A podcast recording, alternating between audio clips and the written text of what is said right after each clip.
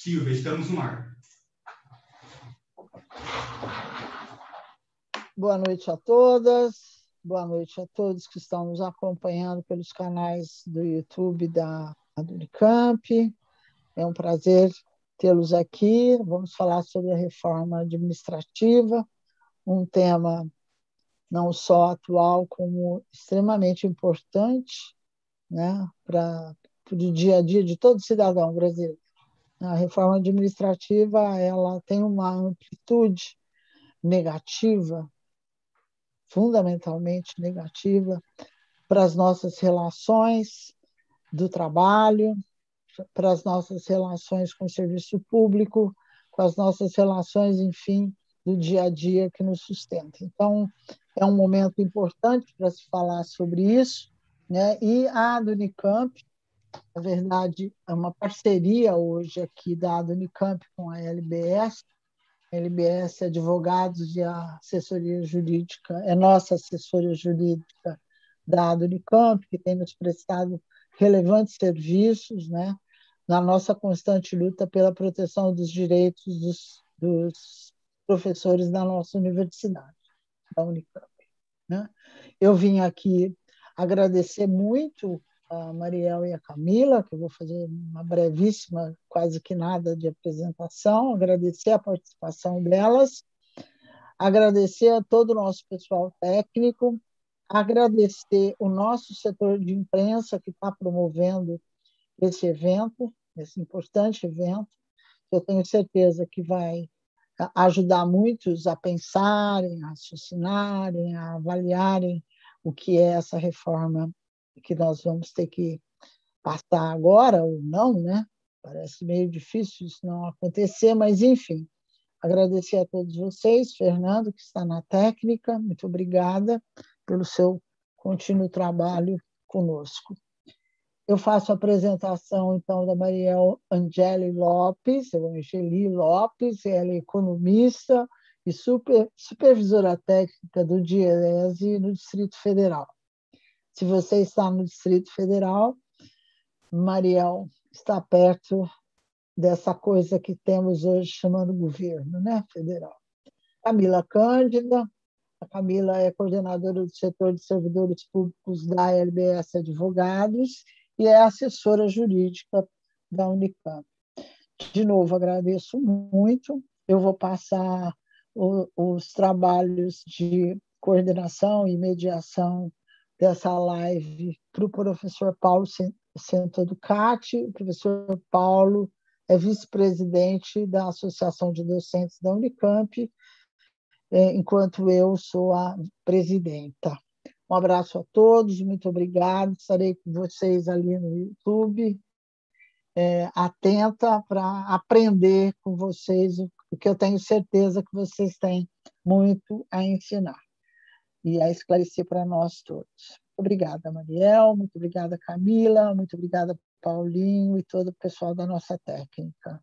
Paulinho, toque aí. Obrigado, Silvia. Boa noite a todas e todos que nos assistem. É, como a Silvia já colocou, nós vamos estar discutindo hoje a reforma administrativa. A dinâmica que nós vamos fazer né, para essa live, a gente vai ter falas né, da, das duas nossas convidadas, da Mariel, da Camila. Já agradeço também a, a participação, a oportunidade de estar discutindo com a gente. Nós, como associação, temos recebido várias questões de, de, dos nossos sindicalizados sobre a, a, a, reforma administrativa, então a gente preparou né, um pequeno é, contexto né, de, de, algumas, não bem uma pergunta, mas contextualizar um pouco cada uma das falas da, da Mariel e da Camila. Né? Num primeiro momento, nós vamos estar, então, fazendo um pequeno contexto e a Mariel vai é, falar sobre essa questão para a gente, depois a Camila, elas terão 10 minutos cada uma, depois nós voltamos né, com mais outras duas questões, onde elas terão 15 minutos, e também, havendo perguntas aí que, direcionadas pelo chat do YouTube, da, do Facebook, onde nós estamos transmitindo, a gente também é, coloca né, nesse, nesses contextos essas questões que aparecerem do, dos, das pessoas que estão assistindo para que elas comentem. Tá? Então, a, nós vamos começar com a, com a Mariela, né? E o contexto né, da, da, da, que a gente gostaria de que ela abordasse é a seguinte questão. Né? O governo né, federal tem justificado essa reforma pela necessidade de redução dos gastos com servidores públicos. Aí a gente questiona, realmente os gastos com servidores públicos são exagerados? Né? Essa reforma vai resolver esse, esse, esse problema? Né? É, gente, uma das questões que a gente sabe é que a grande maioria dos servidores públicos que vão estar sendo atingidos por essa reforma são servidores que recebem menos do que 3 mil reais, né? A maioria dos servidores que têm um salários mais elevados estão fora da reforma, né? Então a gente gostaria aí que ela que é, que você pudesse explicar um pouco para a gente né, por essas justificativas, o porquê dessas justificativas e se essas justificativas realmente é, são né, verdadeiras né, e contextualizar essa situação para a gente. Obrigada. Obrigada, Paulo, pelo convite. Obrigada à Admicamp, ao EBS. É, então, essa questão questão fiscal da reforma é a mais interessante, porque ela é a mais vaga desde que a reforma começou a ser discutida, na verdade, desde que esse governo entrou, eles sempre falavam de uma reforma administrativa, e isso ficou mais de um ano sendo falado sem a gente saber exatamente o que, que ia ser isso. Era só essa questão, ah, o Estado brasileiro tem que ser mais eficiente, os servidores públicos é, não tem que ter estabilidade, e esse tipo de coisa, né? E aí chegou em setembro do ano passado, é, eles apresentaram a proposta que está sendo discutida atualmente né, no Congresso, agora está numa, numa comissão especial na Câmara, e, e, essa proposta, ela tem alguns eixos, cinco eixos principais, que ela é basicamente é, baseada na possibilidade de cinco regimes de contratação dentro do Estado, né? Você deixa de ter é, a estabilidade depois que você faz o concurso, passa o regime probatório, né? Você pode, pode ser contratado num, num, num esquema de contrato temporário, de contrato é, intermitente, é, ou você pode ser um cargo típico de Estado, e aí para esses vai, vai continuar existindo a estabilidade, ou você pode ser é, contratado num período indeterminado, tipo como se fosse um CLT, né? Assim, um contrato é, que a gente conhece no mercado de trabalho privado, ou você pode ser contratado para um cargo de liderança confiança ou sinceramento, que é um cargo de confiança. Então, se você passa a ter esses cinco tipos de vínculo. Uma outra é, mudança proposta dessa reforma é acabar com o regime jurídico único da União dos Estados é, e dos municípios. Também tem várias é, tentativas na reforma, né, a partir da criação desses cinco vínculos de, de contratação, é, de desligamento do servidor. Então, vai ficar muito mais fácil você demitir o funcionário, vai ter menos instâncias de recursos é, contra a possibilidade, né, dentro de um processo é, de probidade administrativa, por exemplo, você vai ter um número menor de funcionários públicos dentro desse tipo de, de acordo. É, também vai possibilitar bastante né, a retirada de alguns benefícios e direitos que os funcionários têm hoje em dia, e aí isso aqui é importante porque isso não vai ser só para os novos funcionários públicos, isso também vai valer para os funcionários que estão, é, que são funcionários públicos atualmente, que entraram no sistema de, de concurso.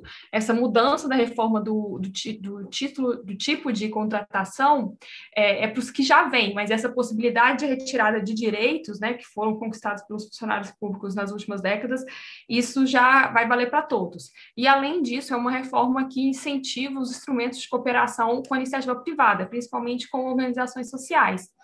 Aí, é, a questão fiscal, ela fica, ela é muito pouco falada no, é, na justificativa da reforma, porque o governo não tem uma estimativa de quanto ele deixaria de gastar com isso, né? O ministro da Economia, às vezes, fala, ah, vai ser 300 bilhões em 10 anos. Tá, mas assim, cadê é, esse valor desagregadinho, bonitinho, para a gente saber como que você vai reduzir em cada, é, em cada esfera, né? Não tem, não tem. E aí o mais interessante é o seguinte, porque essa proposta de, de reforma administrativa do governo, ela vem né, dentro de todo esse arcabouço que a gente tem é, do governo que entrou em 2019, que é um arcabouço de diminuição do Estado, mas não é diminuição do Estado completamente, a diminuição do Estado naquilo que o Estado faz melhor, que é prover serviços públicos.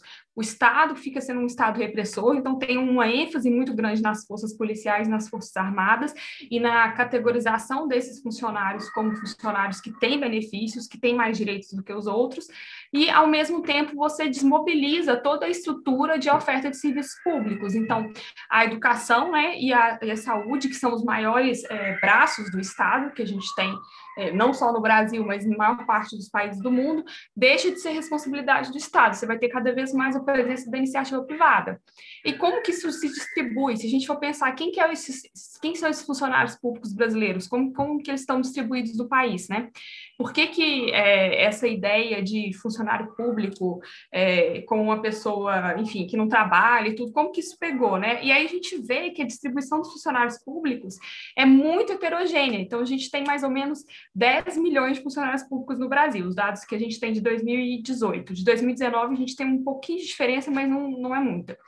E mais de metade desses funcionários, 53%, são só do setor público municipal, então são os funcionários públicos das cidades, né, no país. Assim, a maior parte tá, estão no setor de educação e no setor de saúde. Eu vou até falar aqui os valores certinhos. Mas a gente tem 53% só, na, só nos municípios, a gente tem 30% no setor público estadual, né, nas, estrutura, nas estruturas dos 26 estados e do Distrito Federal. No serviço público federal, a gente tem mais ou menos 10%, 1 milhão de servidores.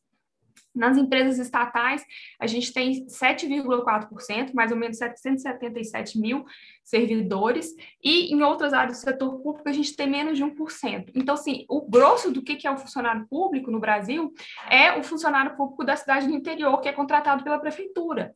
E mais de metade dos funcionários públicos brasileiros recebe até cinco salários mínimos.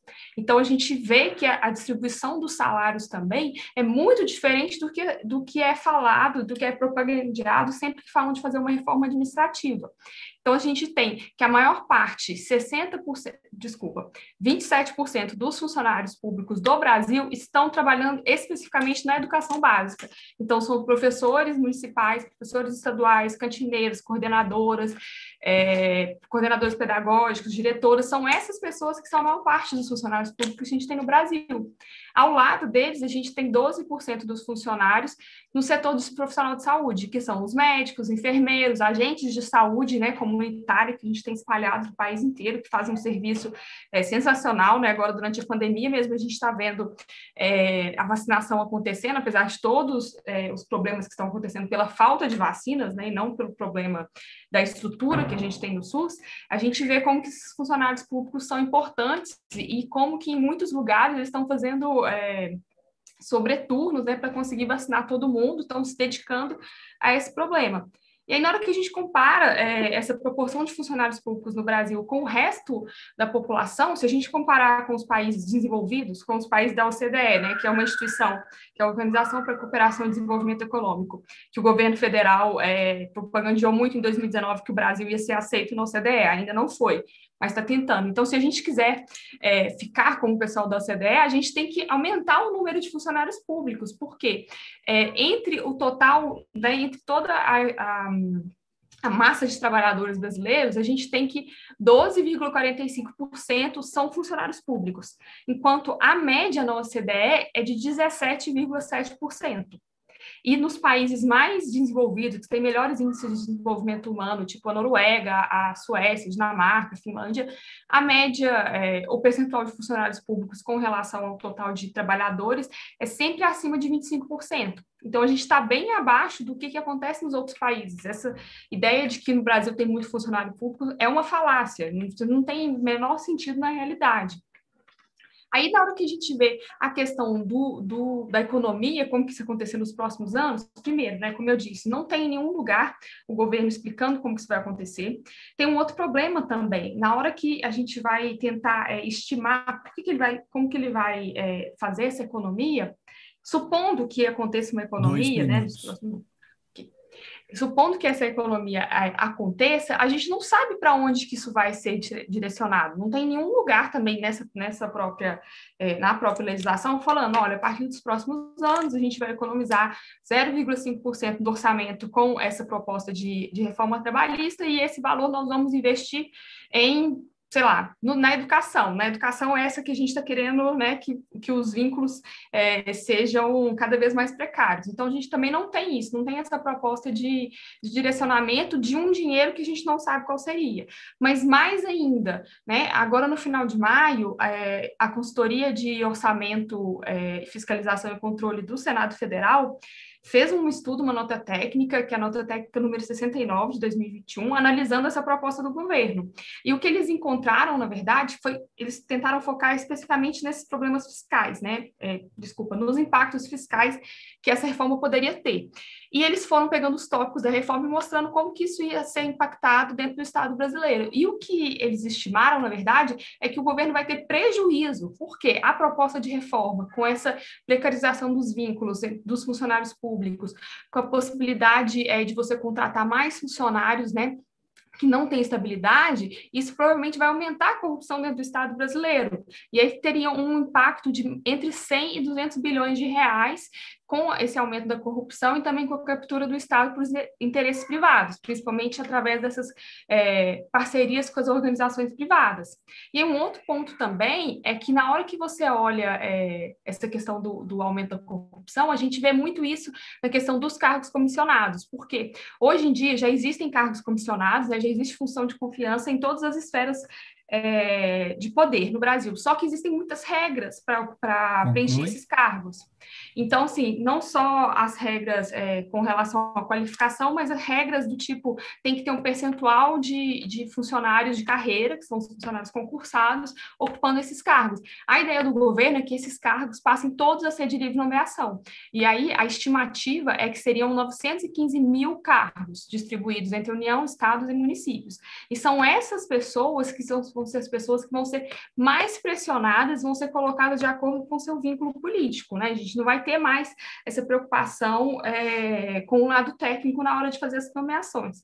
E como você não vai ter mais os funcionários públicos é, é, com estabilidade, você não vai ter mais funcionários públicos denunciando os problemas que estão acontecendo.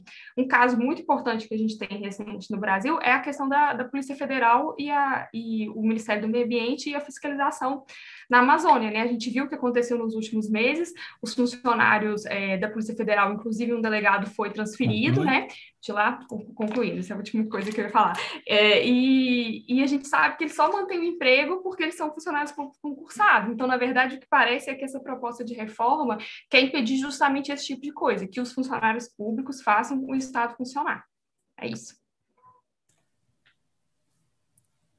Obrigado, Maria. É, como a gente pôde notar né, na, na, explanação né, da, da, Mariel, né, o grande objetivo dessa reforma da, administrativa é a destruição do serviço público, é a privatização do, do, do serviço, né? E a gente conhece muito bem, né, o que acontece quando o serviço público é, é privatizado, né? A qualidade é, acaba, né? E o único grande objetivo é realmente trans, é, transferir né, o Estado para a mão da, da iniciativa privada. É, Camila, né, então a gente já tem vivido aí né, diversas reformas, é, tanto em nível de reforma da, da Constituição, mas também por, por leis, né, que tem tirado bastante os direitos dos servidores públicos, em especial também né, os servidores estaduais e, e aí incluído nós docentes da, das estaduais paulistas. Né. Que, então, como é que você vê o impacto né, causado por essas mudanças de legislação que já tiraram muitos dos nossos direitos, né, é, com, a, com as mudanças que vão acontecer né, com a reforma administrativa, né, o que, é que, a gente pode esperar dessa, dessa sopa toda de, de ataques né, às nossas, aos nossos direitos? Né? Já tivemos muitos dos nossos direitos retirados e a reforma é, da administrativa também vai continuar com esses ataques retirando e também que você comentasse um pouco é, sobre a questão né, que o governo tem falado muito que a reforma não vai atingir os atuais é, servidores, não, não vai atingir os aposentados. A gente sabe que não é bem verdade, no caso dos aposentados, a paridade né, vai estar é, em risco, né, uma vez que você ter, é, extingue diversos cargos, aí você perde a referência. Né? Como é que a gente fica né, nessa situação? E você pudesse dar um pouco mais de contexto aí para nós, aí, os servidores estaduais. Né? Tá ótimo. Obrigada, Paulinho, pelo convite. Mariel, é, minha companheira aí de mesa. É um prazer estar aqui nessa noite com vocês, especialmente numa noite que a gente tem duas mulheres explicando esse assunto que tem sido abordado mais por homens, né? O próprio serviço público, inclusive nos seus escalões mais altos, ele é praticamente todo de homem. Então, é um prazer, uma honra estar aqui com vocês.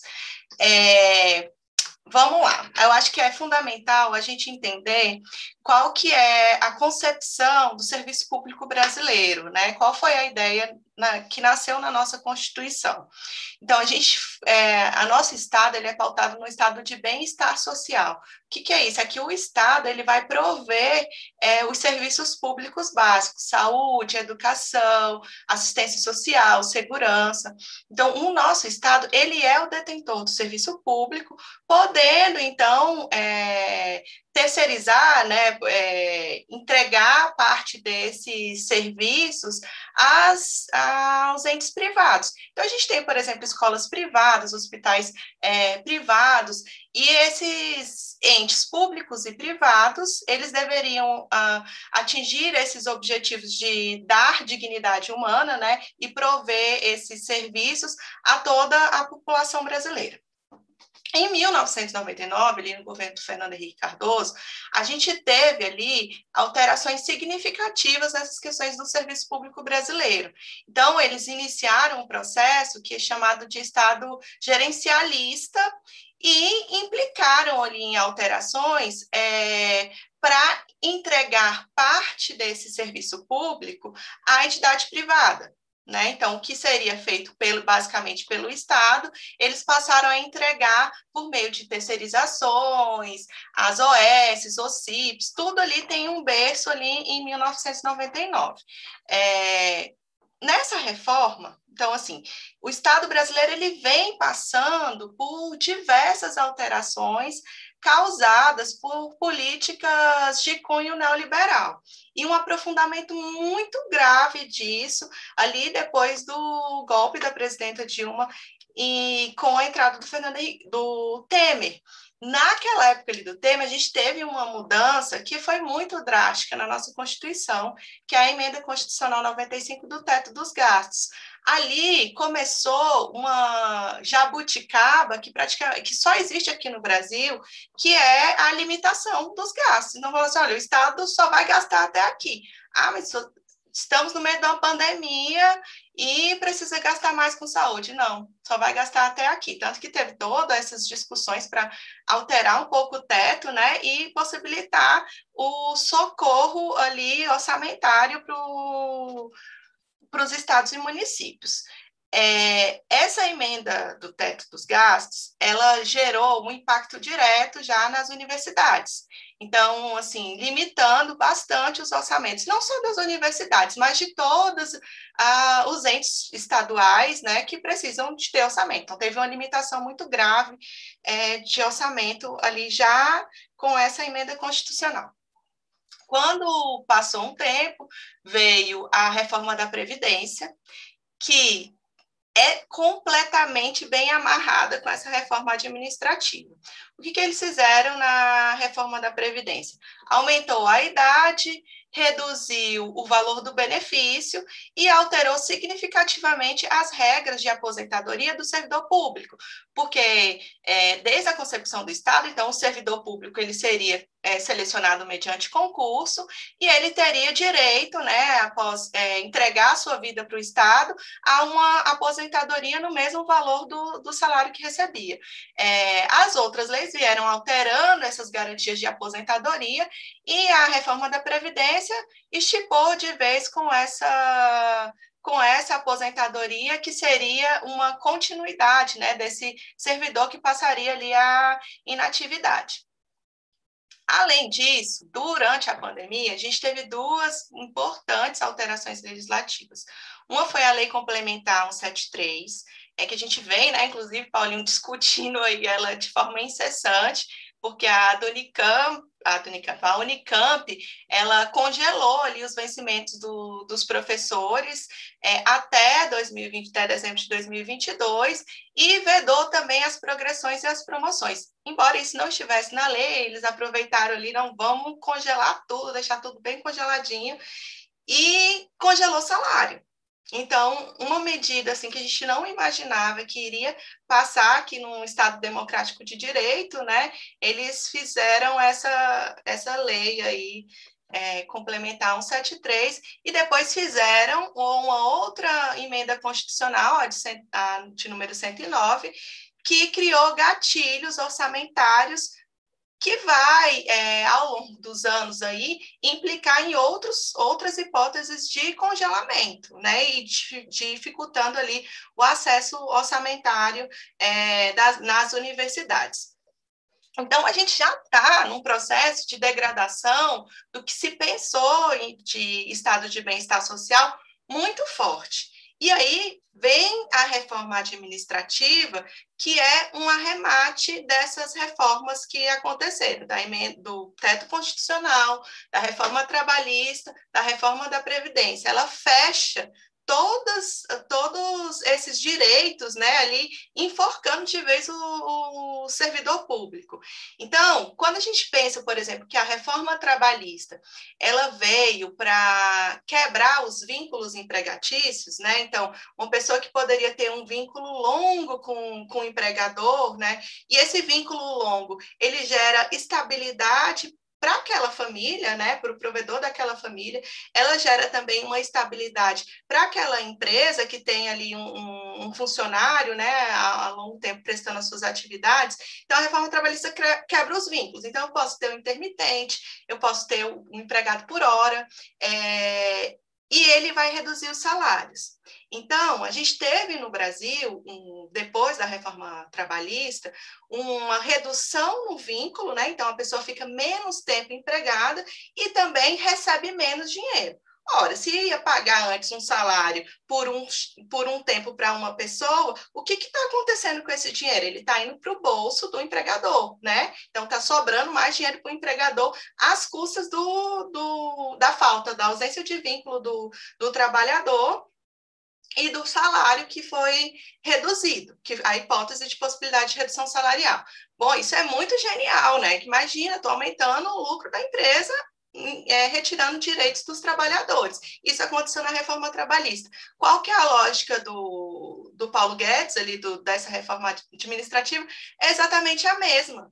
Para que, que eu vou manter um servidor público tanto tempo com vínculo com o Estado e depois ainda ter que pagar benefícios de aposentadoria se eu posso picotar esse vínculo, reduzir o valor do salário e ainda eu nem preciso, de repente, ter servidor público. Eu posso fazer outros tipos de contratação. Para que, que eu vou ter um, um, um, servidor estável? Né? Não faz, isso não faz é, parte da lógica, porque a lógica deles é a lógica de mercado, é a lógica do, do menor custo.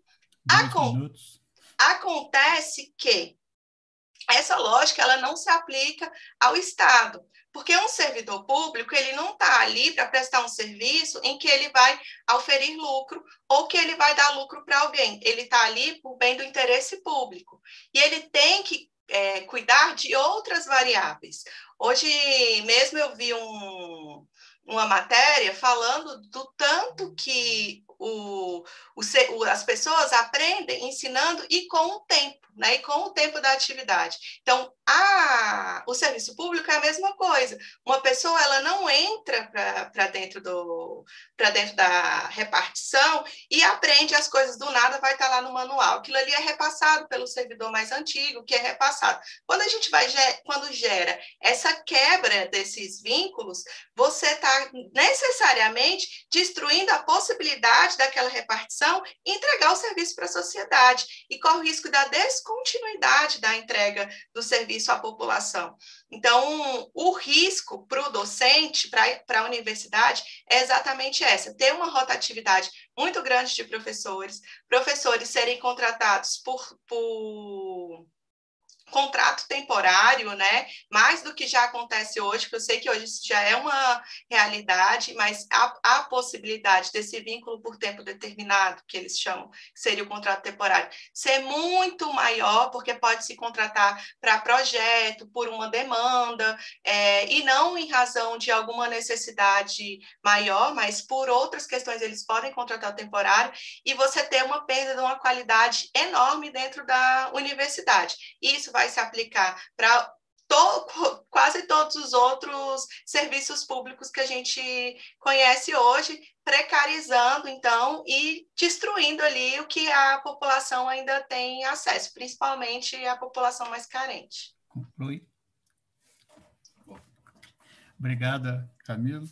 Eu acho que na, no início da fala, a Camila fez uma, uma colocação bastante interessante, né, que a gente tinha duas convidadas falando, né, e que é, realmente tá, tem sido coisa rara, mas que, na realidade, as mulheres é que têm mais propriedade para falar sobre essa, essa reforma, porque, como a gente sabe, né, na, na sociedade brasileira, no uso dos serviços públicos, as mulheres é que que são as, as maiores usuárias, né, com seus filhos, com, do sistema de saúde, né, nas escolas, né, todos os serviços públicos da família, né, quem mais está é, acompanhando né, e preocupado com, com os serviços públicos são as mulheres. Então, não, não nada mais pertinente a gente ter hoje aqui né, duas mulheres falando sobre essa reforma tão perniciosa para a sociedade é, brasileira.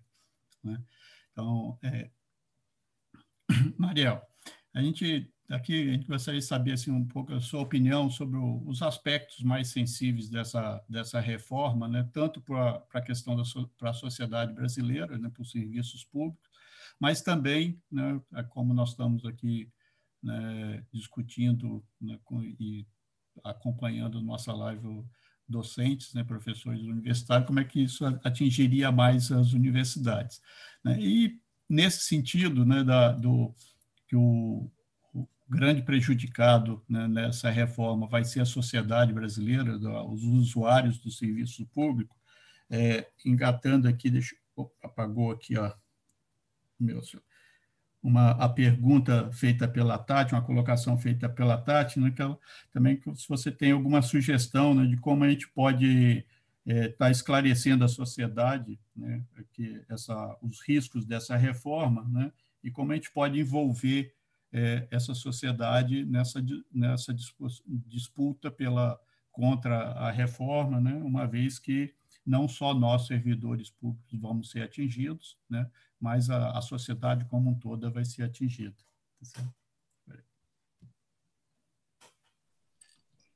é, ok, obrigada, Paulo. É bem interessante essa, essa, esse comentário, essa pergunta. Eu acho que o principal, eu já vou começar é, respondendo por aí, é, é um pouco assim, o, o brasileiro se vê enquanto, não só enquanto servidor, né, esses 10 milhões de servidores, mas enquanto usuário dos serviços públicos. E, e, isso é uma discussão que a gente vê que ainda é muito incipiente, assim, essa figura do funcionário público parece uma coisa muito distante, sendo que no dia a dia todos nós os que não somos funcionários públicos, convivemos com o funcionário público ou com o serviço público é, de alguma maneira, né? E, e, aí eu acho que no caso, o caso da saúde aqui no Brasil é, é fundamental para a gente entender isso, porque desde a vigilância sanitária, né, que dá alvará para os lugares funcionários, até o serviço de vacinação, que é nacional e é gratuito, até as ambulâncias, né, que você sofre um acidente, uma ambulância vai te buscar, isso aí mesmo se você tiver o melhor plano de saúde do mundo, isso aí não tem nada a ver com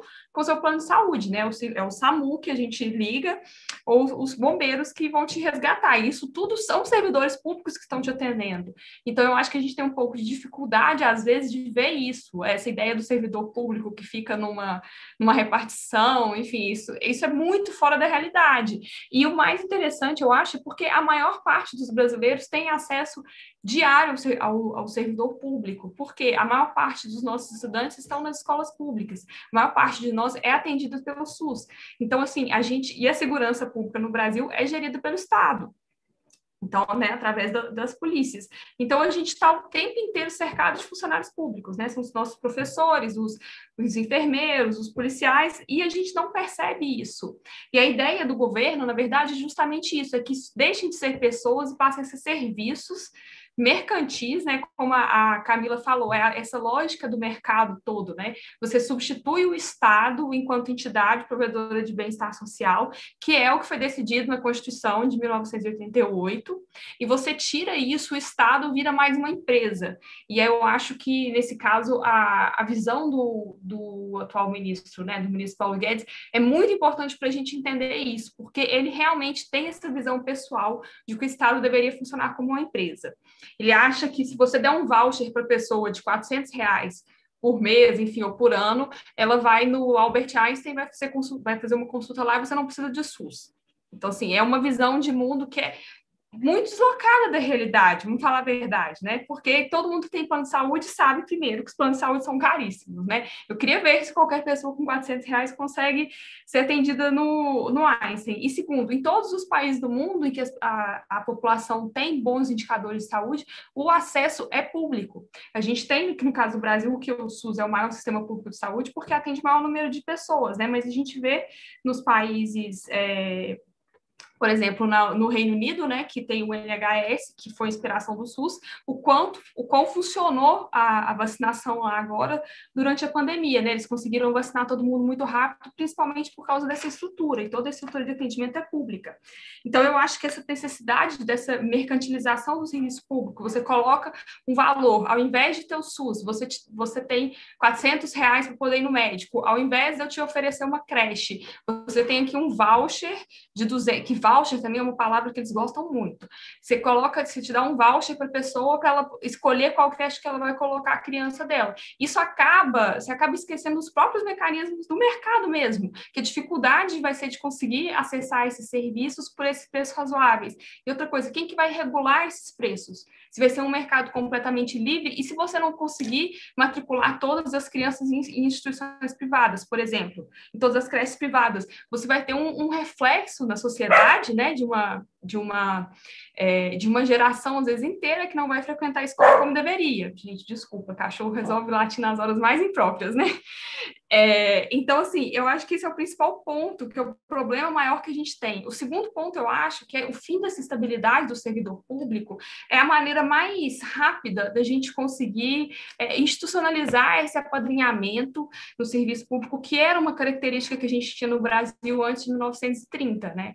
É, lógico, não foi de uma hora para outra que a gente começou a ter esse serviço público que a gente tem hoje em dia, né? Institucionalizado, em que mudam os governos, mas o serviço continua funcionando, porque você tem uma, uma um corpo técnico que vai todos os anos, né, todo momento, realizar todos os serviços que têm que ser feitos. Então, por exemplo, no caso do Enem, é, né, que é um problema muito grande que a gente está tendo nesse governo, é, na hora que eles tomaram posse, né, em janeiro de 2019, tentaram é, des desestruturar completamente a organização do Enem. Isso dificultou muito a realização do exame né, nos anos seguintes, e agora esse ano, então, nem se fala é, né, o problema todo que teve no Enem, enfim, eles estavam fazendo até enquete em redes sociais para decidir que dia que ia fazer o Enem, um negócio completamente é, sem sentido. Isso vem muito dessa necessidade, dessa possibilidade que o governo conseguiu de desestruturar áreas importantes do Estado. Utilizou esses lugares que você tinha falta de servidores de carreira, então que você tinha mais cargos é, de confiança, né, que são esses cargos que é chamados de liderança e assessoramento, para desestruturar as áreas. A mesma coisa no Ministério da Saúde. É, na hora que o, o ex-ministro, né, o, o Pazuello foi para o Ministério da Saúde e levou uma, uma equipe de, de militares e de pessoas com ele que não tinham nenhum conhecimento de como funcionava a máquina. Se, se a gente não tivesse os servidores que estão no Ministério da Saúde há muitos anos, né, como a Camila falou, essa questão de você vai ficando mais tempo no emprego, a gente tem milhares de estudos que mostram isso, né, o, o aprendizado que você tem enquanto você está realizando uma função. Você vai perdendo isso tudo se você passa a não ter servidores, a ter pessoas que vão lá, ficam quatro anos, ficam oito anos e tem um interesse que não é o interesse do Estado, de prover um serviço público de qualidade para a população, é um interesse mercadológico, porque se o Estado é uma empresa, se ele vai funcionar como uma empresa, o objetivo dele passa a ser lucro. Né? E aí ele, o objetivo dele sendo lucro, ele não vai preocupar se ele dá uma, uma educação de qualidade, ele preocupa se a educação é mais barata. E aí, no longo prazo, isso vai ter um efeito sociedade, da sociedade muito grande, porque na hora que a gente fizer é, que os jovens brasileiros forem fazer vestibular, eles vão tirar notas horríveis, porque eles vão ter né, um, um serviço, um, vão ter uma educação péssima. Na hora que você faz uma comparação internacional no PISA, por exemplo, qual que é o, o sentido de você gastar mais para ter uma nota melhor nisso? Né? Você não está preocupado com o bem-estar da, da, sociedade brasileira, você tem crianças é, analfabetas ou nada do tipo, você está preocupado com o valor monetário daquilo, né? Uma outra questão também que eu acho que é por trás disso tudo, você acaba vendo que a eficiência do serviço público vai diminuir. E eficiência é uma palavra que é tão importante na hora que eles tentam é, justificar esse tipo de reforma, que o, que o serviço público tem que ser mais eficiente, só que ele vai ser mais eficiente ao mesmo tempo que você tira todas as possibilidades que ele tem de eficiência e todas as eficiências que ele já tem hoje em dia. Além do mais, aí tem uma questão que não é necessariamente é, econômica, mas é mais assim, do formato da reforma, porque tem várias, é, várias propostas de legislação no Congresso Nacional, tanto na Câmara quanto no Senado, que propõem medidas pontuais, projetos de lei, para poder mudar algumas coisas no serviço público brasileiro, tornar mais fácil é, você demitir um funcionário que é ruim, que isso não é lógico, isso acontece em todos os lugares, mas tornar é, mais simples esse processo, mas sem você tirar a possibilidade da pessoa se defender. E essas são coisas boas que poderiam acontecer, que você poderia, às vezes, tentar fazer mais progressões dentro da carreira no serviço público. Já existem várias, né, hoje em dia, mas às vezes podia tentar fazer mais possibilidades. Já tem essas possibilidades é, no Congresso. O governo não quis fazer nada disso ele quis criar uma PEC, então ele quer fazer uma proposta de emenda à Constituição, ele quer inclusive mudar um do, dos objetivos do serviço público, lá no artigo 37 tem falando os, o, o serviço público tem que né, é, gerir pela é, imparcialidade, enfim, tem várias coisas, é, probidade e tudo mais, ele quer mudar até isso, ele quer mudar, entendeu? Então, é uma, tende, uma, tenta, uma tentativa de fazer uma alteração constitucional para mudar tudo aquilo que foi pactuado em 1988 e que tem sido repactuado desde então, né? Em todas as, as, as, eleições desde então, o que foi, o que foi é, as, as, maiores reclamações dos brasileiros em geral são saúde, educação e segurança pública. Isso não mudou e a gente não tem experiências internacionais de países de qualquer tipo mostrando que você deixar a educação privada, deixar a saúde, a saúde principalmente privada, é melhor para a população. Muito pelo contrário, no caso dos Estados Unidos, por exemplo, que é um dos países mais ricos do mundo, quando você compara com países é, semelhantes, né, às vezes mais pobres, eles têm um gasto maior com, com saúde por, por habitante, têm índices piores, têm expectativa de vida pior, têm taxas de, de mortalidade por doenças é, cardíacas muito maiores, e isso vem tudo desse serviço é, de saúde que é totalmente centralizado e pago. Aqui no Brasil, é interessante na hora que a gente olha, comparando o Brasil com o resto da América Latina, para alguns indicadores, que, por exemplo, a gente vê no Brasil os índices de pobreza de idosos é, são menores, se a gente compara com o resto da, da, América Latina. Por que isso? Porque a gente tem o BPC, né, a aposentadoria na, na, na, terceira idade, né, aqui no Brasil, é uma coisa que é diferente do resto da América Latina. E o BPC nada mais é do que um, do que um, é, um serviço público, que é gerido pelo Estado, que vem dentro dessa concepção do Estado enquanto ofertante de serviços públicos é, para o bem-estar do cidadão. Então, se a gente, por exemplo, se a gente começa a ter problemas, é, a gente tira, não tem mais INSS, o INSS já tem um, um problema seríssimo de déficit né, de, de, trabalhadores, e no ano passado isso foi um problema que fez com que as pessoas ficassem muitos meses na fila, teve gente que teve, né, assim, mulheres estavam pedindo é, o auxílio maternidade, teve neném, neném nasceu, voltou da licença maternidade não tinha recebido ainda, e isso tudo é uma política, isso é uma política de Estado, de tentar fazer as pessoas verem o serviço público como cada vez mais ineficiente. E aí você abre é, edita, é, editais, né, coloca no, no, no Diário Oficial da União para os aposentados correrem e suprirem essas vagas, inclusive aposentados do, é, entre os militares. O que, que eles sabem de, de INSS? Nada, né? não conhecem o sistema nem nada do tipo. Então, assim, você vê que, que a, a, tentativa de desmobilizar uma coisa que é recente, porque antes de 88 a gente não tinha o INSS, né? Antes de 88, para você ser atendido, é, se você sofresse um acidente, se você não tivesse carteira de trabalho, era muito mais difícil, você tinha que ser atendido num hospital... É, às vezes religioso, se tivesse vaga, né, era uma situação bem diferente do que a gente tem hoje em dia. O brasileiro não era um cidadão, o brasileiro era um consumidor. E a tentativa que a gente vê com essa forma, reforma administrativa é de voltar essa, essa possibilidade. No caso das universidades públicas, eu acho que o risco é mais sério ainda, porque a gente sabe que as universidades públicas brasileiras concentram as melhores cabeças, né, do ponto de vista de pesquisa, em todas as áreas que a gente tem, são melhores do que as universidades privadas. Então, a gente, é, tirando a estabilidade, a gente tira muito do incentivo para esse professor, para essa professora que entra no serviço público, tem o desejo de ensinar, de fazer pesquisa, que às vezes vai ficar 30, 40 anos e vai ensinar gerações de brasileiros que às vezes vão virar professores, vão virar profissionais de, de outro tipo, e esses professores passam a ter a possibilidade de ser demitido a qualquer momento. Né? No começo da pandemia, a gente viu milhares de professores perdendo é, o seu emprego nas, nas, universidades particulares na hora que o ensino passou a ser remoto, e a queda da qualidade do ensino para os alunos. Né? Se você faz isso na universidade também, aí você vai estar nivelando tudo por baixo. Você deixa o Brasil ainda mais longe de ser um país é, desenvolvido e, enfim, que tem desenvolvimento é, não só econômico, mas social também, melhor que o que a gente tem hoje. Eu acho que é isso. Não estou indo Ariel, eu hum. queria só fazer uma parte nisso que você falou que é muito interessante. E quando a gente hum. tem essa possibilidade de rotatividade de servidores públicos, como se fosse uma empresa privada, né, que o objetivo hum. é ter, gastar menos com o servidor, é, eu fico imaginando no impacto disso para as pesquisas, né? Porque a gente tem é. pesquisas que duram anos e, é, e, e, ela é cuidada por, por um pesquisador, né? O que geralmente uhum. é chefe, chefe de departamento. E aí, o que, que vai acontecer com essas, com essas pesquisas, uhum. né? É, assim, de fato, esse vínculo por tempo indeterminado, né, que é o que a gente pensa assim, ah, professor, talvez não vai ser carreira típica de Estado, né, a não uhum. ser dependendo ali do que aconteça no Congresso Nacional. Mas, a princípio, o professor seria enquadrado ali por, como contrato por tempo indeterminado e dentro da possibilidade também de contratos por tempo determinado.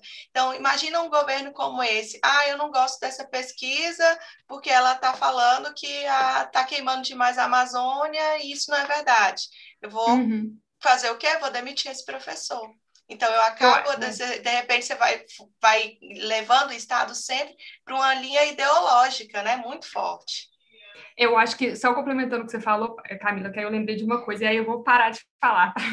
É, é, só o seguinte, então isso que você está falando é assim, a gente já está vendo que isso está acontecendo muito, né? Sempre teve, lógico, perseguição ao funcionário público no Brasil, mas acho que desde 2019, eu não sei assim, qual que é o exemplo mais que precisa em qual área para mostrar que a perseguição é, é, irrestrita, né? Porque você tem, sim, em todas as áreas é, isso acontecendo, né? E, e, e, ao mesmo tempo, isso aconteceu aqui no DF recentemente, né? Tem os, os é, esses restaurantes populares, e eles são do governo do Distrito Federal, mas eles são geridos através de uma parceria com a iniciativa privada. E aí o instrumento de cooperação que aparece na reforma administrativa é justamente esse, né? O serviço é público, mas a gestão é completamente privada. Então o Estado abre mão de oferecer aquilo. O que, que aconteceu? A empresa que estava oferecendo, é, que é a empresa de restaurante popular, ela teve algum problema e ela ficou com um problema durante uma semana e ficou uma semana com o restaurante popular fechado. Sem ter, entendeu? Então, assim, a população que vai almoçar todo dia, vai jantar no restaurante popular, é a população, é cidadão, têm todo o direito de fazer isso. E aí a empresa não está funcionando e fica por isso mesmo. Aí o que, que acontece normalmente? No final, às vezes, dessa semana ou desse mês, o governo correndo vai abre uma licitação ou abre um edital para fazer uma contratação temporária para poder suprir aquele serviço. Mas até chegar a isso acontecer, você já teve a perda para aquelas pessoas que sofreram. E tem coisa mais elementar do que você deixar de comer? Não tem, né? Não tem como você pensar em nada mais que isso. E ainda tem uma outra coisa, acaba que o governo gasta mais, então não tem essa eficiência fiscal tão propagada. Na verdade, você vai fazer um gasto burro, que você vai fazer o mesmo gasto duas vezes. E a gente sabe que é isso que tem acontecido quando tem essas, essas parcerias com organizações sociais, né?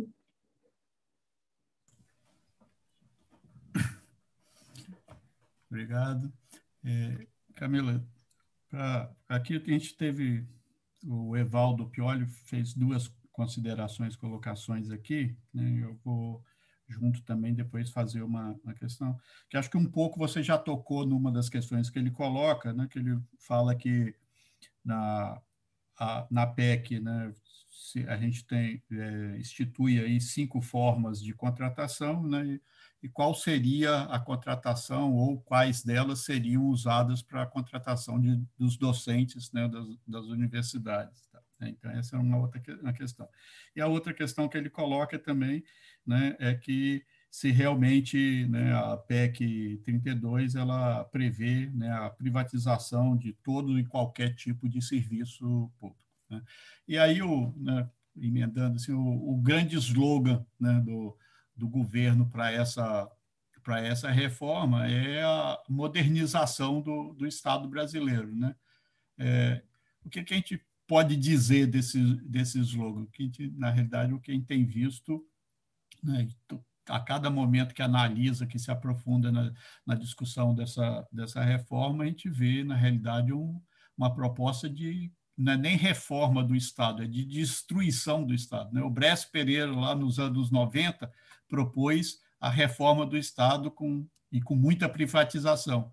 E agora a gente, né, a minha percepção principalmente, é de que a gente não está diante de uma reforma da, do Estado, a gente está diante de uma destruição do Estado. Né? Ah, ótimo. Eu comecei a falar nessa questão do, do, da forma de contratação, né, do, dos professores que estariam ali. E eu acho que é interessante, eu gosto muito de pegar os aspectos históricos do Estado, porque eles nos ajudam a entender esses movimentos de vai e volta. Então, quando a gente pensa assim, é, ah, coloca lá carreira típica de Estado, né? Então, da onde nasceu essa história de carreira típica de Estado?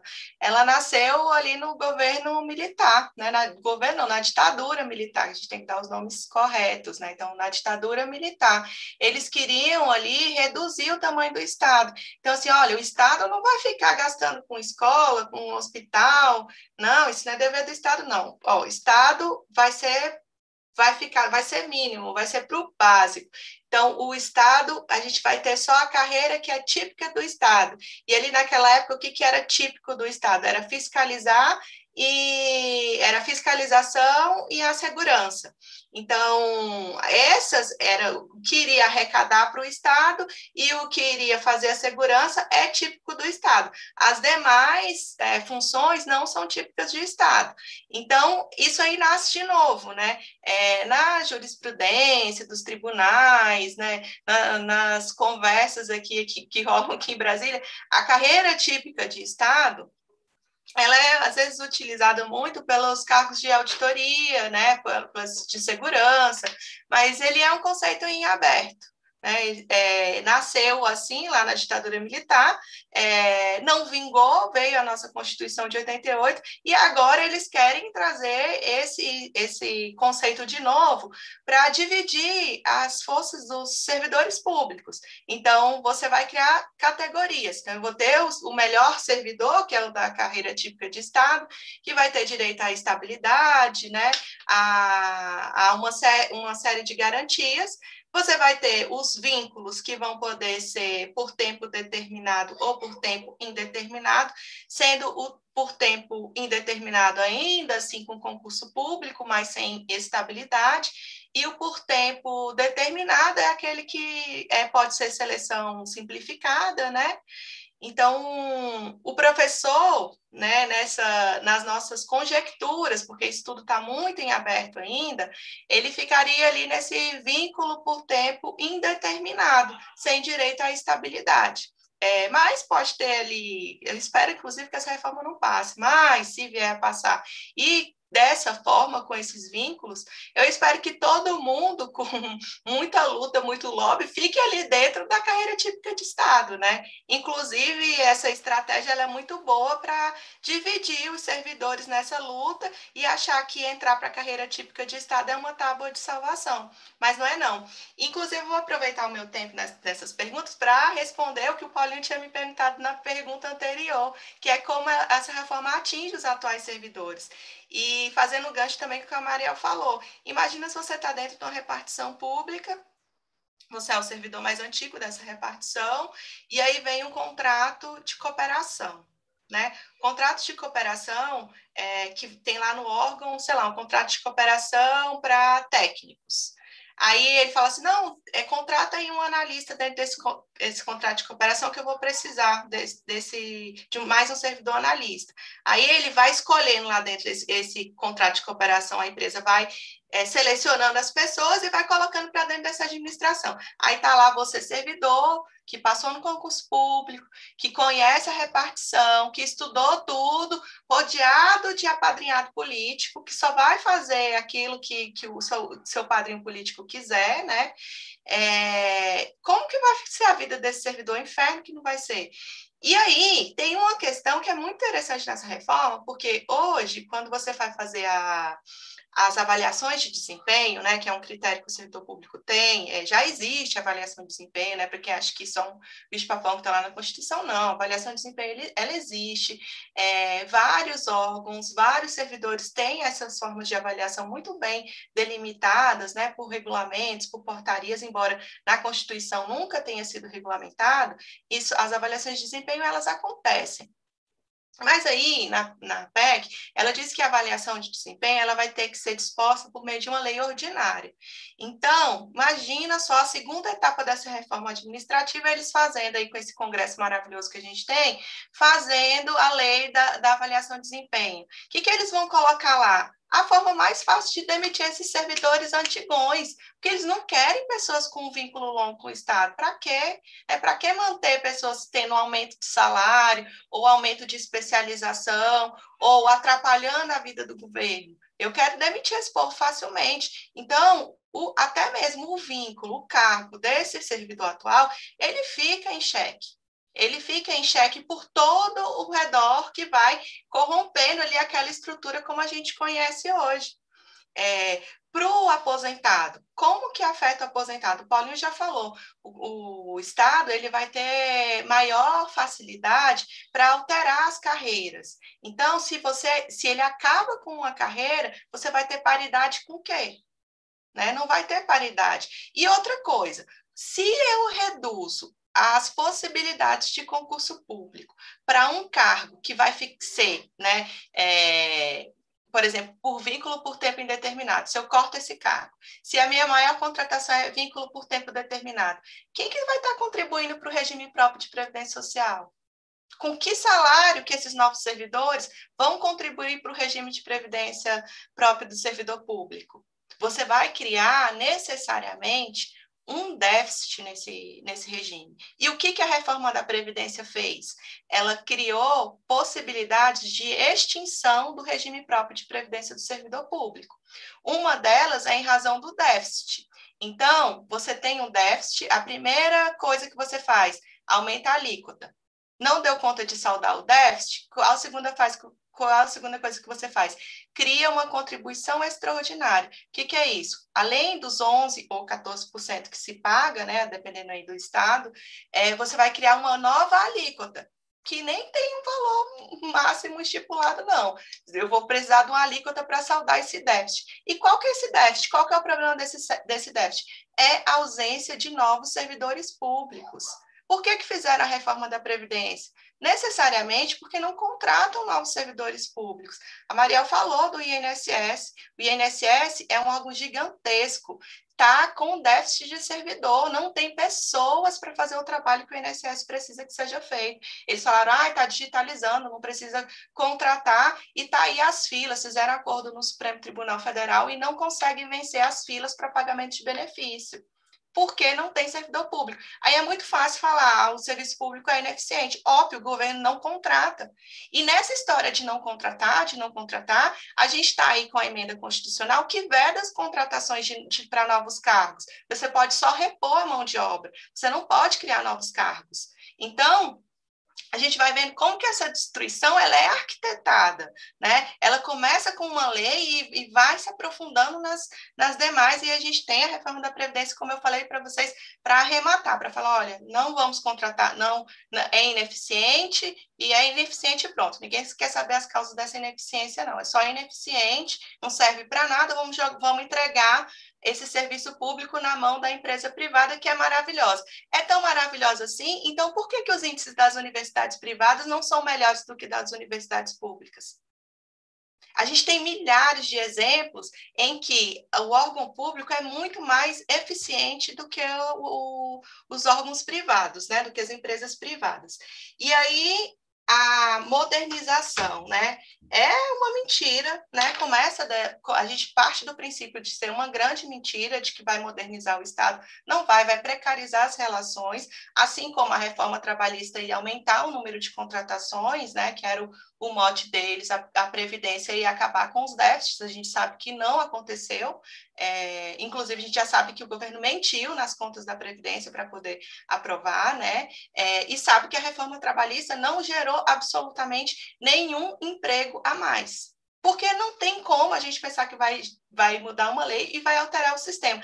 Assim como não tem como prometer que a reforma administrativa ela vai modernizar o Estado. Como que ela vai modernizar o Estado? Se uma das formas de modernizar o Estado é melhorando a estrutura, assim, o básico, né? Se a gente pensa uma empresa, nossa, vou modernizar a minha empresa, eu vou trocar equipamento por mais equipamentos mais novos, eu vou capacitar os meus funcionários, eu vou contratar mais gente, eu vou fazer propaganda, enfim, eu penso num, em algo que vai fortalecer. Enquanto a modernização do Estado é uma promessa de enfraquecimento é de enfraquecimento. A Mariel falou, deu exemplos muito legais e tem um exemplo que eu adoro, que é o da escola pública. Então, a escola pública, a criança acorda, vai para a escola por uma condução pública, e aí chega na escola, ela tem uma merenda pública, aí a, durante a escola ela faz é, teste de acuidade visual, ela faz preventivos é, aplicar aquelas aplicações de flu, ela tem um acompanhamento nutricional, a merenda é muito bem feita, geralmente aquela merenda, os alimentos, é entregue por produtor rural local. Então, você tem uma série de políticas públicas ao redor da escola. Né? Ela sustenta aquela criança até o desenvolvimento dela nos, nos, próximos anos dela dentro daquela escola, principalmente quando a gente pensa na educação infantil, né? Quando você pega, imagina, dando ali um voucher de 100 reais, 200 reais por mês para aquela mãe levar a criança para a escola, vai ser isso. Ela vai ter um voucher para escolher uma escola que vai ter um professor ali precarizado por tempo determinado nessa reforma trabalhista horrenda que a gente teve, com um salário é, baixo, porque a intenção dessa escola vai ser lucrar, e todo o resto dessas políticas. E o agricultor que fornecia os alimentos para aquela escola, e a condição nutricional daquela criança, e a alimentação que ela tinha, e os cuidados nutricionais e de saúde que tinha essa criança, e o acompanhamento da frequência escolar, que é inclusive é, interligada com o pagamento do Bolsa Família. Então, isso tudo a gente está pensando em políticas públicas que vão se desmoronar com essa reforma. Porque se você entrega o voucher, é aquilo, você que se vire. É, você, é isso que você está dizendo para a população. Toma aqui isso aqui e eu acabei com, com, com a obrigação que eu tinha com você, e já está bom demais. Né? Se você não achar escola por esse preço, o problema não é meu, né? Porque, obviamente, os valores vão subir. Né? Você está inflando. E por que, que essa transferência de renda, esse, esse desespero do Estado em, ao invés de investir nessa escola, na, no fomento desses professores, na estrutura dessa escola, na modernização dessa escola, por que, que eles querem acabar de vez com essa escola? Porque há uma pressão muito forte dentro do, do capitalismo para migrar esses recursos. Por quê? O setor, a desindustrialização no nosso, no nosso planeta, né, ela está muito forte, não é só aqui no Brasil. No Brasil, a gente passa por por uma desindustrialização ainda mais perversa por conta de políticas públicas. Mas, assim, a gente tem um processo de desindustrialização que é feroz. É, e o capital, ele precisa render, ele precisa ganhar dinheiro. O que, que é que está sustentando, girando a roda? É o setor de serviços. Educação, saúde, previdência. Por que, que quiseram privatizar a, o nosso INSS, a nossa previdência? Para o capital e para outro lugar. Por que, que agora querem acabar com a escola pública, com saúde pública? Porque ao invés de o Estado gastar esse dinheiro, ele vai mandar esse dinheiro para a mão das pessoas, para esse dinheiro ir parar na mão das empresas privadas. Por isso que tem tanto interesse na reforma administrativa. É porque as empresas elas querem ganhar esse capital que o Estado está investindo na população. Quem que vai é, qual a lógica da reforma trabalhista? Quem que vai perder? O trabalhador vai ficar com menos dinheiro. Quem que vai ganhar? O empresariado, que vai lucrar em cima do trabalhador. A mesma coisa vai ser dentro da reforma administrativa. As pessoas, em especial os trabalhadores é, mais precarizados, né, o, as pessoas com menos renda, é que vão pagar essa conta porque, inclusive, a classe média, ela já abriu mão de parte significativa dos serviços públicos que ela utilizava, né? Pagando escola privada, pagando plano de saúde, e aí acha que não precisa mais do Estado, sendo que um transplante é só feito pelo SUS, é, a segurança dela é em razão, em razão do Estado, a previdência ainda, a, a aposentadoria dos servidores públicos ainda é pelo RPPS, né? E é uma boa aposentadoria, mas tende a reforma administrativa é, abraçar e sufocar todas as parcelas da nossa sociedade, desde os mais privilegiados, né? Que podem perder aí é, as suas aposentadorias, que eu falo dos servidores públicos mais antigos, né, que conseguiram aí ao longo do tempo ter uma aposentadoria mais é, interessante, é, até a pessoa que não tem renda e que depende hoje de absolutamente todos os serviços públicos, desde a alimentação, escola e saúde. Infelizmente, não é modernização, é precarização e é destruição do nosso Estado. Obrigado, Camila. Eu acho que nós estamos já com um tempo um pouco mais avançado aí na live, então eu só gostaria de agradecer né, a participação de todos que estão nos ouvindo. Espero que essa conversa que tivemos aqui né, estimule a todos né, a lutarmos contra essa reforma, né, que, na realidade, não dá nem para chamar de, de, reforma, é a destruição mesmo né, do, do Estado brasileiro. Né? Se o, não é nenhuma reforma neoliberal, que os neoliberais defendem o Estado mínimo. Eu costumo dizer que essa reforma não, não defende um Estado mínimo, né? é o Estado zero, né? não, é, não é mínimo, porque nós já estamos no Estado mínimo, agora eles estão tentando transformar o, o Estado brasileiro no Estado zero, no Estado, no estado sem nenhum serviço público, né? que tem trazido toda é, essa, essas questões que a gente tem, então, tem colocado aqui. Né? Então, para a gente terminar, né, eu gostaria de que as nossas convidadas aí fizessem suas considerações finais, aí mais uns cinco minutos para cada uma. Quem começa, Camilo ou Mariel? Pode ser Mariel. Mariel, então. Vou falar, então, está mais tempo As sem falar. As né? considerações né? finais, né? E o, é... Não pode falar. Não, não, tá bom. É, então, queria agradecer de novo a conversa, foi muito interessante. É, a Camila falou algumas coisas bem bem legais, assim, às vezes algumas coisas que a gente não lembra, né? E também os comentários que as pessoas mandaram. É, uma coisa que eu, que eu queria falar, que eu não comentei e a Camila falou um pouco, é essa questão da carreira típica de Estado, né? De como que você vai definir isso. E, e uma das definições é, que tem sido discutida é você falar que são os cargos que não existem é, comparação na iniciativa privada, né? Tá, isso é uma maneira de classificar.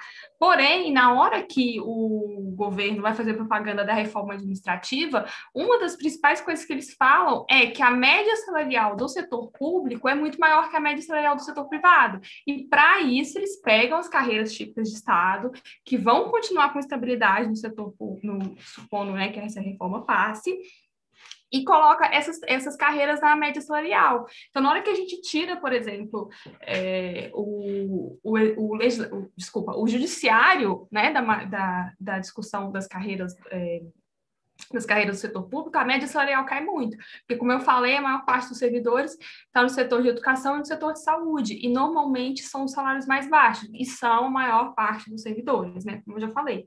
Uma outra questão também, como que você vai decidir quais são essas carreiras, sendo que você tem é, as professoras de escola pública, por exemplo, são carreiras típicas de Estado, elas tem professores na escola particular, mas é uma coisa diferente, né? A merendeira da escola pública não tem correspondente na escola particular, porque na escola particular você não tem é, merenda gratuita.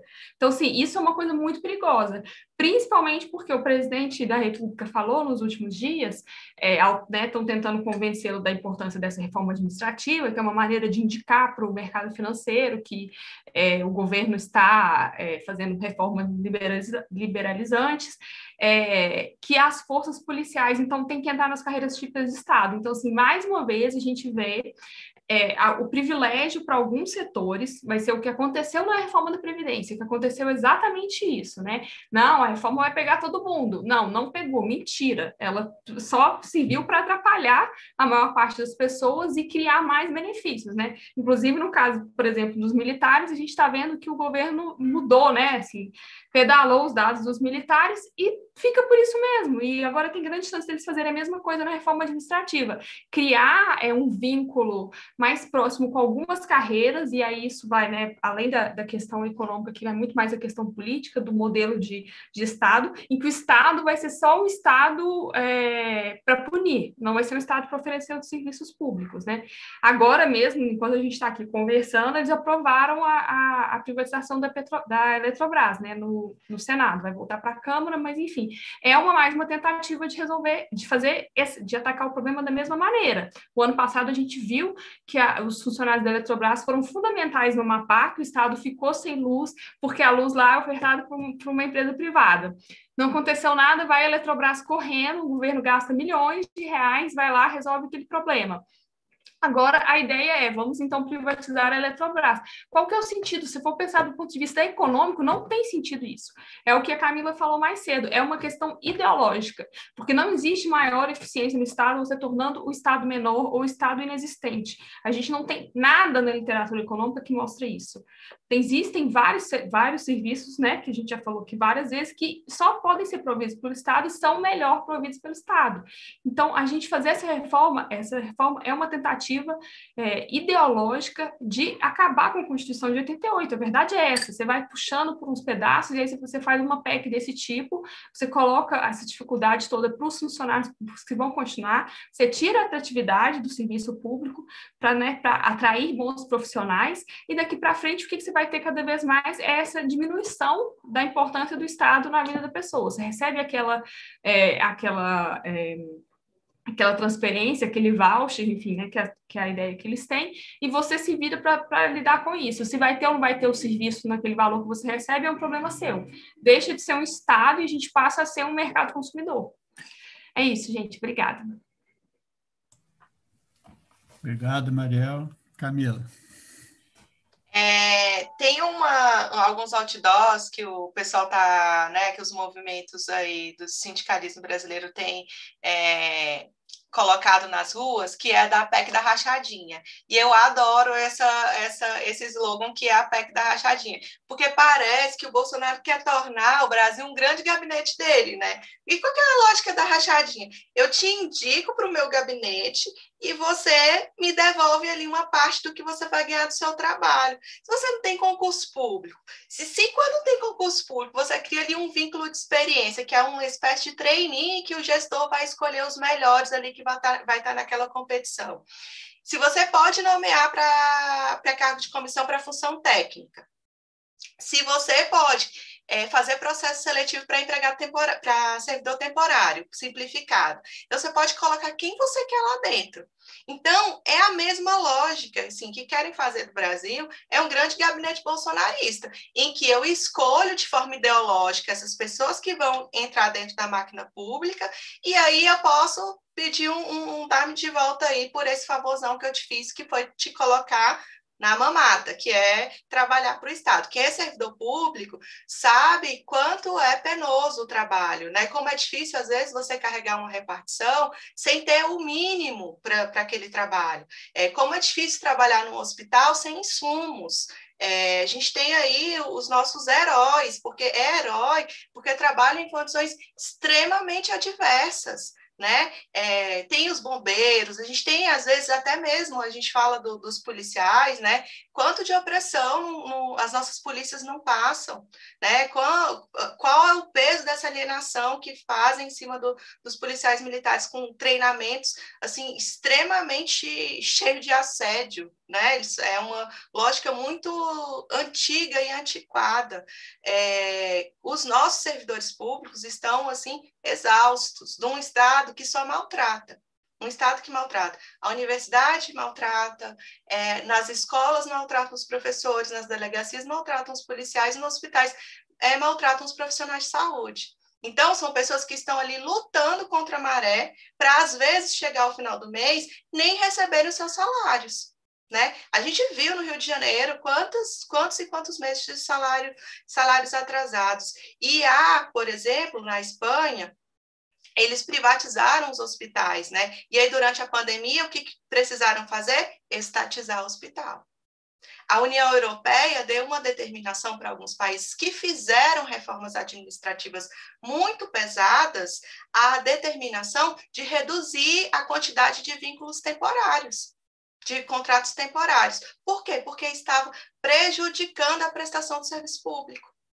Ou, in, às vezes, até é, impedindo a prestação do serviço público, né? Falou assim, não, ó, tá bom, eu entendi que vocês fizeram a reforma administrativa, que vocês contrataram a maioria temporária agora, reduziram o número do, de vínculo efetivo, mas pera lá, vamos ter que reverter isso aí, porque tá dando ruim, tá dando errado. É, e a gente está indo para um caminho que já deu errado em outros lugares, que não dá certo. É, a custo de quê e para quê? Né? Para entregar a fatia do nosso, do nosso mercado na mão de interesses escusos, né? de fatiar. Então, a gente tem aí um retorno.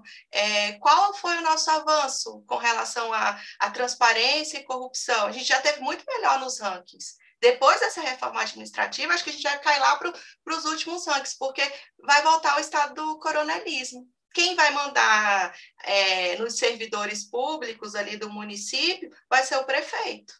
Não vai ser a sociedade, não. Não vai ser concurso público, não vai ter aquele servidor é, turrão ali que é difícil falar assim, não, isso não é certo, eu não posso fazer isso porque isso não é certo. Imagina, aí o prefeito fala, não, você vai fazer, porque senão eu vou te cortar e vai cortar e vai colocar quem, vai, quem ele quer que faça. Como tem acontecido, né? Se com estabilidade tem delegado sendo retirado de operação, imagina delegado, delegado da Polícia Federal, uma delegada, inclusive, é bom dar os nomes, uma delegada, que foi cortada porque começou a investigar ali o, o, o, os gabinetes da fake news, né?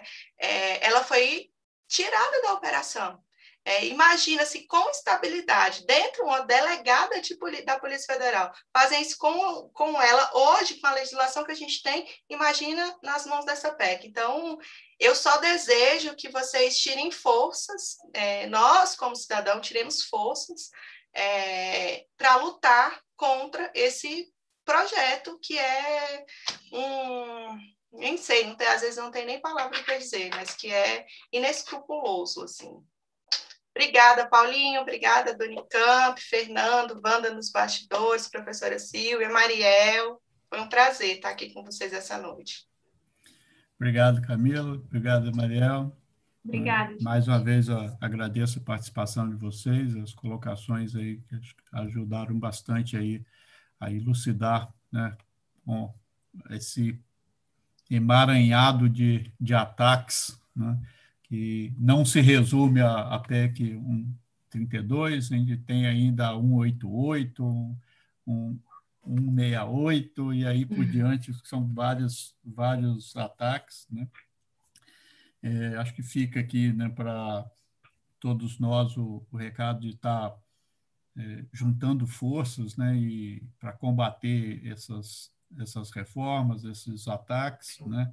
É, faço aí um, um chamado né, para os nossos sindicalizados que estão assistindo, os que também não são sindicalizados, né? os docentes, os não docentes que né, estão nos assistindo, juntarmos forças né, para combater essa, essa reforma. No caso da Unicamp, né, nós temos feito diversas ações contra a reforma, tanto é, no, do ponto de vista só da entidade, mas também organizado no Fórum das Seis, organizado junto ao Andes e também no âmbito de São Paulo, né, a gente compõe o que a gente chama de Frente Paulista em Defesa dos Serviços Públicos, que hoje congrega mais de 80 entidades, né, onde a gente tem feito um trabalho tanto né, de é, explicar e discutir, mostrar o que é essa, essa reforma, como também um trabalho junto aos deputados favoráveis, contrários, tentando convencê-los a, a votar em contra, se posicionar em contra, mas a gente sabe que a luta é árdua e a gente para conseguir essa vitória a gente vai precisar mobilizar não só nós, os funcionários públicos, mas também os é, cidadãos, né, as cidadãs e cidadãos desse, desse país que são os usuários desse serviço e que, na realidade, vão ser os mais prejudicados, né? principalmente a, cidadã e o cidadão de menor poder aquisitivo, né, que mais depende do serviço público. Né? Então, fica um chamado aí né, para é, participar das mobilizações, das discussões, de todos os chamados aí das entidades né, para combater esse, essa reforma. Né? Uma boa noite a todos né, e obrigado por ter participado e, e assistido essa essa discussão. Boa noite.